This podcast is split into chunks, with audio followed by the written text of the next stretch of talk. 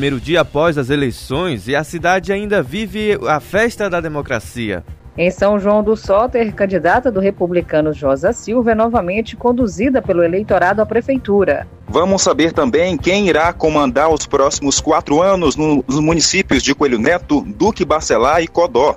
E ainda a aflição dos eleitores devido à demora na divulgação dos resultados e o que disse o presidente do Tribunal Superior Eleitoral sobre os problemas técnicos. Agora, um resumo das principais notícias do dia e o que será destaque nas próximas horas.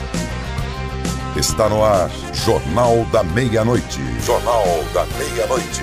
Uma produção do Departamento de Jornalismo do Sistema Guanaré de Comunicação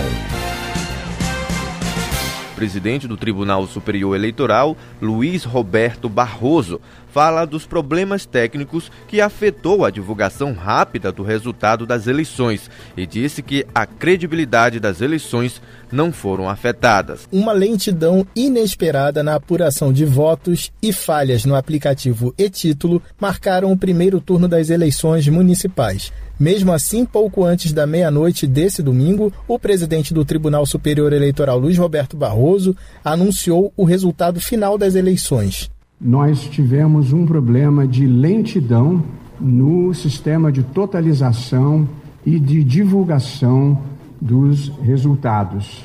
Esse problema teve como única consequência o atraso de pouco menos de três horas na divulgação dos resultados nas últimas eleições presidenciais, o resultado foi divulgado às 9h20. Hoje nós terminamos a totalização às 23h55. Barroso avaliou que os problemas não comprometeram a credibilidade do sistema eleitoral brasileiro.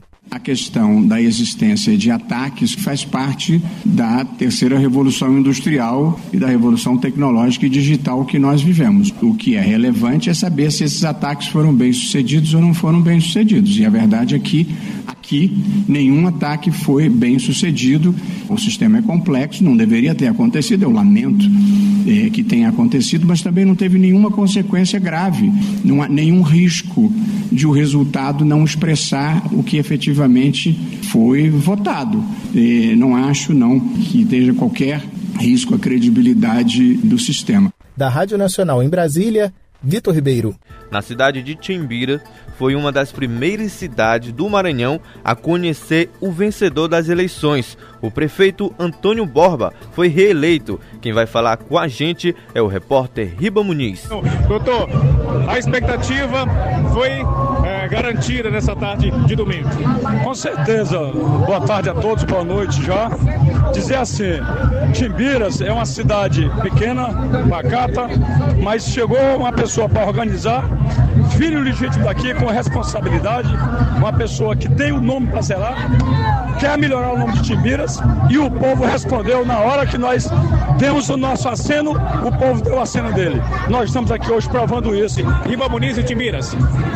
Vamos agora à cidade de Aldeias Altas, porque por lá Kedson Araújo Lima é o novo prefeito. Kedson Lima, do PL, foi eleito prefeito de Aldeias Altas com 7.212 votos, o equivalente a 52,73%. Foi eleito prefeito de Aldeias Altas com uma votação super expressiva. Em segundo lugar, o atual gestor Zé Reis, do PP, com 5.413 votos. A lista do sindicato do PSB ficou em terceiro lugar com 6,24% dos votos, totalizando 853. Em último lugar, apareceu Júnior Gonçalves com apenas 198 votos. Portanto, Ketson Lima foi eleito prefeito de Alves Altas e já assumirá a partir de janeiro de 2021. Um total de votos na cidade de Alves Altas, 14.444. Os votos válidos foram 13.843 votos. Votos brancos, um total de 118.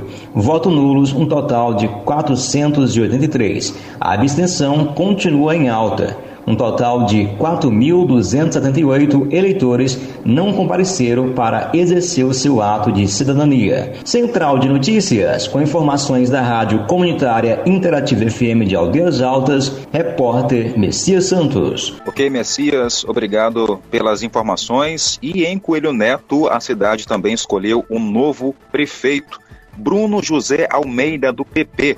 Quem conta os detalhes é o repórter Vanderlei Araújo. Em Coelho Neto, quarto colocado na disputa, Val Cara Legal, do Democracia Cristã, não teve seus votos computados, pois ele abriu da própria candidatura. E o São Baiano, do PMB, obteve 171 votos. Com 3.212 votos obtidos, Antônio Pires, do PL, terminou a disputa em terceiro lugar. O segundo colocado foi Américo de Souza, do PT, com 6.397. Bruno Silva venceu a disputa e vai comandar a Prefeitura de Coelho Neto a partir de 1 de janeiro. O candidato do Republicanos teve 13.795 votos. A gente vai trazer informações agora direto da capital, porque por lá, Eduardo Braide e Duarte Júnior vão disputar o segundo turno. Quem vai trazer as informações é, da reportagem é Borges Júnior. As pesquisas de intenção de votos acabaram se confirmando e São Luís seguiu para o segundo turno das eleições municipais 2020. Os dois mais votados foram os candidatos Eduardo Braide, do Podemos, com 37,81% dos votos válidos, e Duarte Júnior, do Republicanos, com 22,15% dos votos válidos. Após a divulgação do resultado oficial pelo Tribunal Superior Eleitoral, os postulantes se manifestaram. Eduardo Braide. Hoje é dia de agradecer, agradecer a Deus agradecer a você que me deu a confiança de me escolher nesse primeiro turno. Duarte Júnior. Primeiro eu quero agradecer a Deus e a toda a cidade de São Luís, a população do Vicense que me honrou com esse resultado, de me levar para o segundo turno das eleições. Eu sou muito grato à minha família, aos meus amigos. Agora vamos à cidade de Duque Bacelar, porque após 100% das urnas apuradas, Flávio Furtado foi o vencedor. A disputa pela prefeitura de Duque Bacelar teve o candidato Oceano PTB, terminando em terceiro lugar com 183 votos. Luiz Souza, do PCdoB, ficou em segundo lugar. Ele obteve 2.418 votos.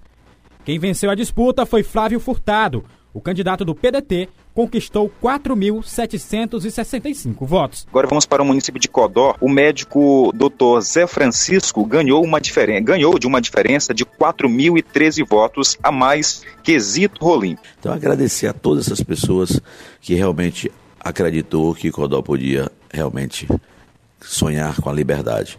Então nós nos juntamos e o povo de Codó veio com a gente, formamos esse grande grupo político e graças a Deus foi consolidado ontem, no domingo, a maior votação da história de Codó para um prefeito. Então eu quero agradecer essas mais de 28 mil pessoas que saíram das suas casas e votaram no 55. Obrigado a todos vocês. Sobre o resultado das eleições municipais aqui de São João do Soter, a prefeita Josa Silva foi reeleita com 58,21% dos votos válidos, uma vitória histórica, com quase 2 mil votos de diferença aí do segundo colocado, Wellington Moura, que ficou com 41,60% dos votos válidos. Sobre os resultados das eleições municipais aqui na cidade de São João do Sota. Isso eu volto com você aí no estúdio. Nossa equipe foi a primeira a entrevistar o prefeito reeleito de Caxias, Fábio Gentil, e quem acompanhou de perto foi Cláudia Brasil. Foi a maior vitória da história de Caxias. Escrever um novo capítulo nesse município. E ainda temos dezenas de histórias para contar. Hoje Caxias deu exemplo. Tô pronto. Tô preparado para o Maranhão. Grave essa história. De Caxias para o Maranhão. Nós iremos escrever essa nova história. Prefeito, é, as pesquisas elas foram certeiras, né? Hoje eu entrevistei uma senhora que transferiu o título de presidente Dutra para votar no senhor.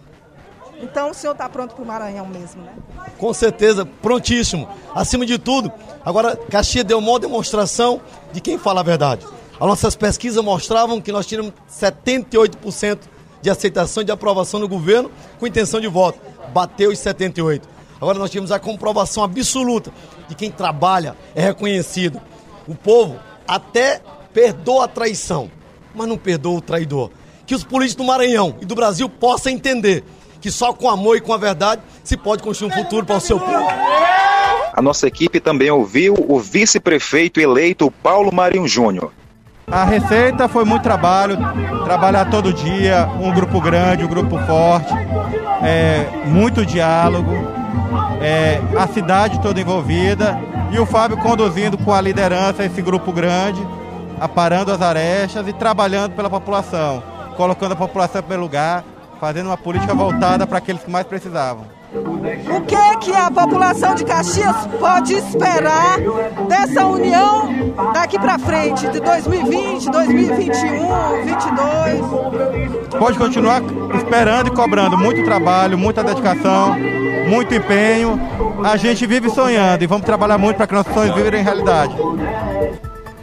Tá aí, ouvimos o depoimento do vice-prefeito eleito Paulo Marinho Júnior. Olha, devido ao nosso tempo, a gente não dá para colocar mais outros áudios aqui de vereadores que também foram eleitos. Mas durante a semana você vai acompanhar aqui no Jornal Tainara. Com certeza, Jardel. Vamos estar repassando todos os detalhes aos nossos ouvintes. Agradecemos a todos a companhia, a audiência e voltamos amanhã no mesmo horário. E à meia-noite tem o Jornal da Meia-Noite. Acabamos de apresentar Jornal da Meia-Noite, uma produção do Departamento de Jornalismo do Sistema Guanaré de Comunicação. Jornal da Meia-Noite. Jornal da Meia-Noite.